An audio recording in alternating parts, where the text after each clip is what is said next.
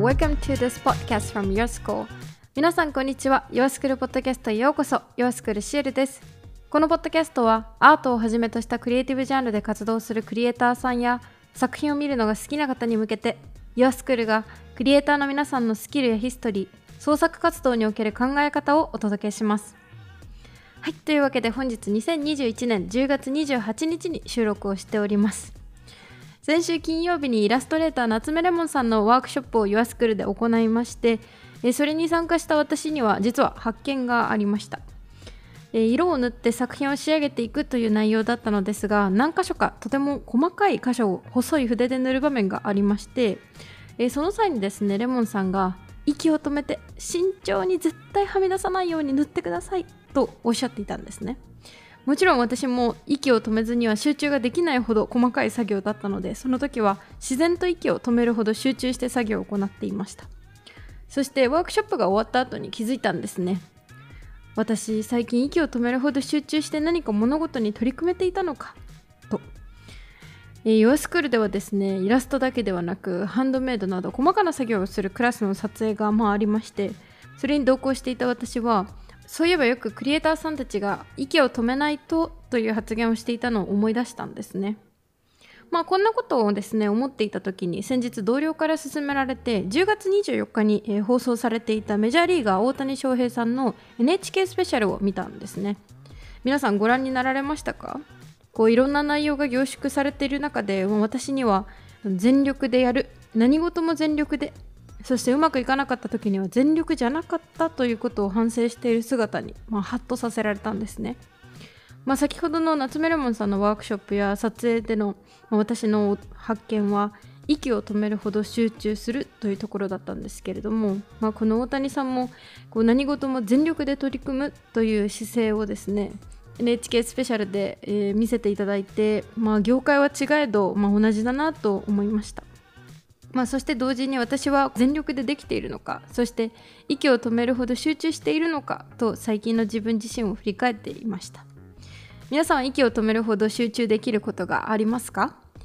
全力で取り組める取り組もうと思えるものがありますか？こう意外とですね自分を振り返るというのは何事においてもとても重要なことですね。はいということでですね本日の連載企画に移りたいと思います。え本日はですねオリジナリティを求めての第6弾。えこの企画は商品パッケージやプロダクトデザインなど商業デザイナーとして活動し YouTube にてハンドメイド動画の配信をしているねるこねこさん、え幼い頃から現在に至るまで常に作品を生み出すという活動をし続けている彼女と YourSchool の連載企画オリジナリティを求めてです、えー、第6回。実は今回最終回なんですね。第6回は型破り。えー、創造性を持って自分らしい自分にしか生み出せない価値のあるオリジナル作品とは一体どのように出来上がるのか。それでは型破り。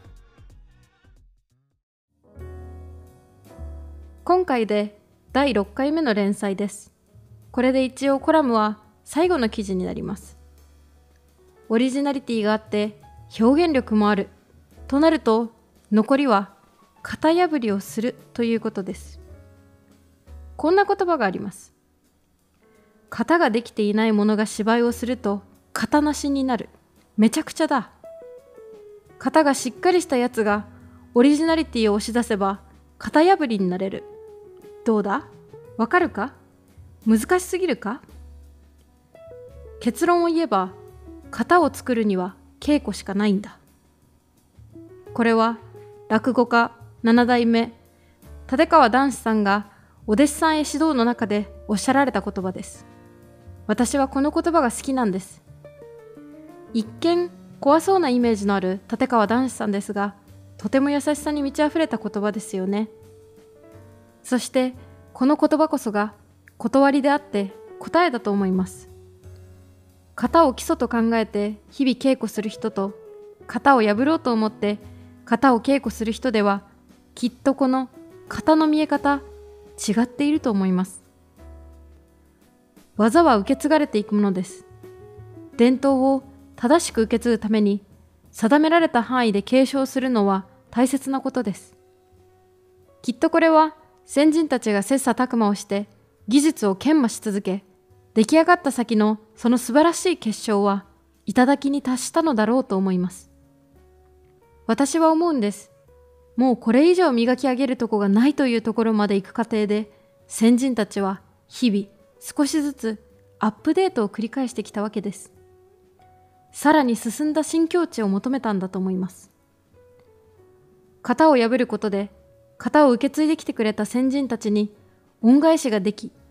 そうすることで、いつか先人たちの仲間になるんだと思います。伝統を継承するということは、そういうことだと思います。それが、クリエイターなのだと。色の魔法をかけましょう。オリジナリティを持って型を破り、自分を表現する時が来ました。それは晴れ晴れしいデビューです。あなたの作品たちはどのような衣装を着ますか？素敵な色の衣装を着ていただくために、色の魔法についてお話しさせてください。色というのは視覚に入るものの中で一番印象的なものです。それは作品のテーマであったり、作者のアイデンティティの表れでもあったりします。北野武さんのフィルムにある北のブルーや、車で言えばフェラーリのイタリアンレッドだったり、テーマカラーを見つけると、あなたの個性を表現するのに一役買ってくれます。もっと噛み砕いて言わせてもらえば、名詞のようなものです。たくさんの情報で溢れている中、毎日いろんな作品がアップされています。埋もれていく作品、見向きすらされない作品、悲しいことですが、存在しています。テーマカラーと作品が結びついていれば、見た人は、あ、これはあの人の作品だ、と印象として残すことができます。テーマだけなら、宇宙、空、花など何でも良いのですが、それだけでは作られる作品は限定されてしまいます。ブルーというテーマカラーを取り入れると、空、海はもちろん、お花でもお家でもブルーを使うことができるんです。これらはイメージの統一性です。ハロウィンは一般的にはオレンジと黒。でも、青のテーマカラーに決めて、青と黒で作ることによって、その人らしさとオリジナリティが出来上がります。作品にテーマカラーを使っていなくても、背景にその色を使ったり、ロゴにその色を取り入れたり、作品のブランディングとしてテーマカラーは必須なんです。それを世界観と呼びます。ぜひ、色の魔法を取り入れてみてください。このオリジナリティを求めてという連載を通して私の考えや思いを好き勝手に書かせていただきました。クリエイターさんたちにはそれぞれいろんな考え方や姿勢があると存じますが、私の書いた文章で失礼なところがないことを願います。あったらごめんなさい。こうやってアウトプットすることによって私自身立ち止まりオリジナリティのことデザインのことそしてこれからやりたいことなど多くのことをもう一度振り返って考えることができました最後にここまで読んでくださった皆様へオリジナリティを追求して逃げずに毎回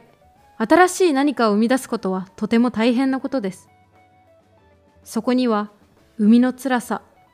産んでも評価されない悔しさがあります。私も今までに今でも何度も何度も経験しています。それでも必ずあなたの作品を見てくれる人がいます。その一人のために頑張ってほしいです。その一人に私がなります。ありがとうございました。手芸家、ねるこ猫。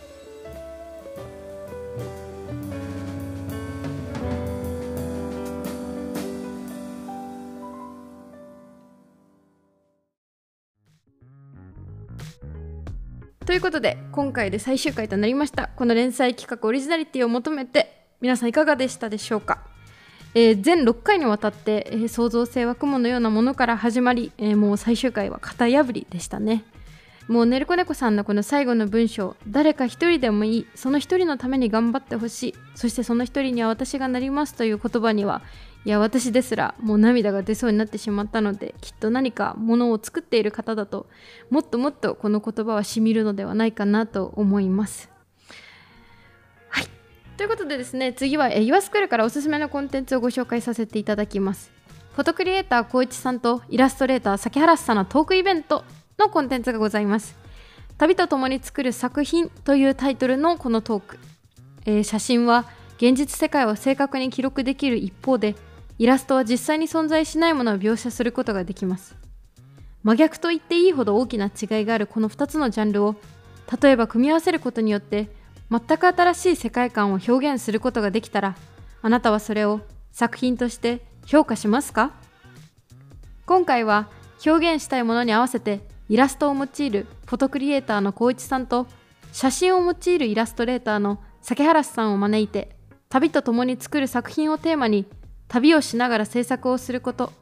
ジャンルを超えた作品制作や今後の活動についてお話しいただきました。こちらのトークイベントは yourschool.jp より詳細をご覧いただければと思います。無料のコンテンツですので表現の幅を広げたい方や新たなジャンルを知りたい方にぜひおすすめです。YourSchool はクリエイターの本当に好きなこと伝えたいことをコンテンツを通じてファンに届けより深い学びの機会と新たな選択肢を提案するサービスです。ぜひ皆さん新たな学びとの出会いを YourSchool にて見つけてみてください。Thank you for listening. See you next time.